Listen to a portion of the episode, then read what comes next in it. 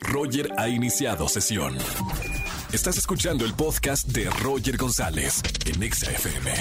Seguimos en XFM 104.9, soy Roger González y como todos los jueves, el mejor crítico de cine de Latinoamérica, hispanohablante, Oscar Uriel, lo tengo en la tarde. ¿Cómo estamos, Oscar? ¿Qué tal, amigo mío? ¿Cómo estás? Con mucha alegría de recibirte como todos los jueves, Oscar. Igualmente, fíjate que hay que comentarle al público que hoy en la mañana salieron las nominaciones a los premios BAFTA, que es la academia británica que reconoce el arte cinematográfico. Realmente, mira, está como muy cantado todo. En las buenas noticias es que está Pinocho como una de las películas consentidas, ¿no? En la carrera de los premios. Entonces, eh, el, el, Oscar a mejor película animada seguramente va a ser para esta para este título. Ojalá la consideren como mejor película per se así nada más. Pero una de las grandes sorpresas, mi estimado Roger, hoy en la mañana, es una película alemana que ya podemos ver en Netflix. Se llama Sin novedad en el frente, así tal cual como lo escuchamos. Es una película que se que realizó la plataforma, es producida por por, por esta compañía en particular, considerada la película más cara hecha por Netflix en Alemania. Es un clásico realmente que está basado en una novela de Eric Maria Remarque y ya ha habido algunas otras versiones, sobre todo la de 1930, la cual es considerada pues como pues como uno de los títulos más importantes, ¿sabes? De la de la historia de la cinematografía.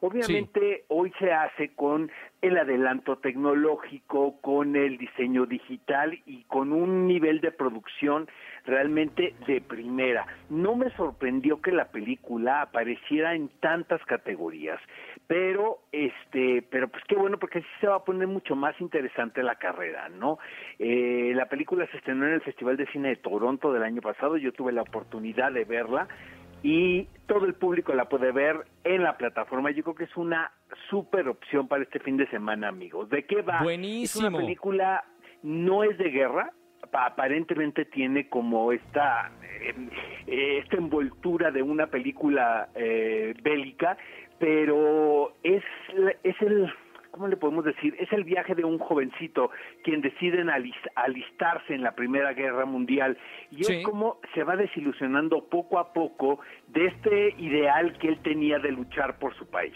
¿sabes? Wow. O sea, las guerras finalmente eh, terminan por sacar lo peor de la humanidad y pues son cosas que no deben de suceder en nuestra historia.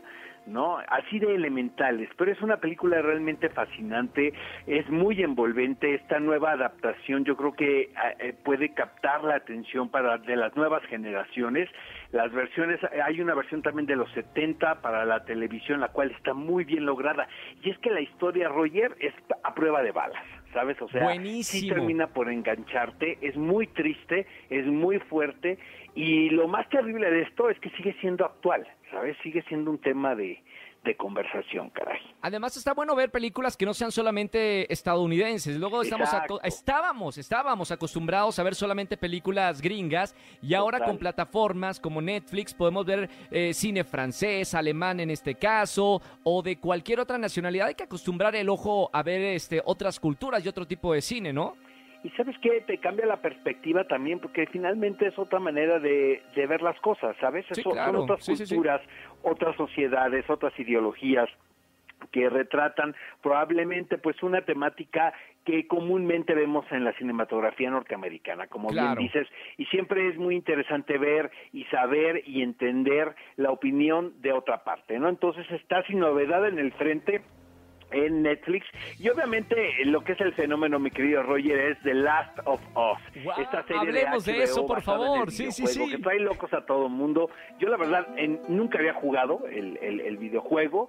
Vi el primer capítulo de la serie, es, es envolvente, está muy bien hecha. El señor Pedro Pascal es el protagonista está también esta niña Bella, la que a quien vimos en Game of Thrones haciendo un personaje padrísimo, ya ahora un poquito más crecida, ¿no? Y son este, eh, pues esta pareja, podemos decir, ¿no? Que se enfrenta a un mundo distópico donde el, eh, pues el, el gran enemigo es una epidemia de zombies.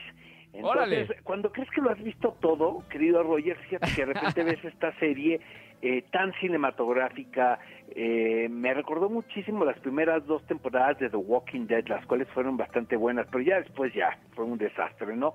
Pero las, las primeras dos sí eran muy dramáticas, estaban como muy bien niveladas, ¿no? Tanto el, la cuestión del gore, del terror, del dramatismo. Y siento que esta esta serie promete muchísimo. Son nueve episodios la primera temporada. Yo la recomiendo muchísimo. Es una serie de zombies. Está basada en el videojuego. Quienes la han visto y son fans del videojuego me dicen que hay un parecido tremendo no y este luego eso es muy difícil porque hay que quedar bien con el fanbase de la del videojuego y con los y con los novatos como como un servidor querido Buenísimo. Me la vendiste muy bien porque mira que yo no soy fanático de la serie ni, videojuegos de zombies, pero la voy a ver el fin de semana para ver qué tal. Nada, amigo, del videojuego. O sea, puedes entrarle, la verdad, así. Este, te van, hay un prólogo súper interesante. Yo creo que después de la pandemia que hemos estado viviendo todos, ya vemos de una manera distinta este tipo de anécdotas, ¿sabes? Por ejemplo, hay Mal Legend, yo recuerdo que había este principio donde se hablaba de un virus, pero yo siento que dos años, últimos dos años sí, sí han sido, se ha cambiado nuestra perspectiva a este a este asunto, ¿no? De, de, los virus y de las epidemias.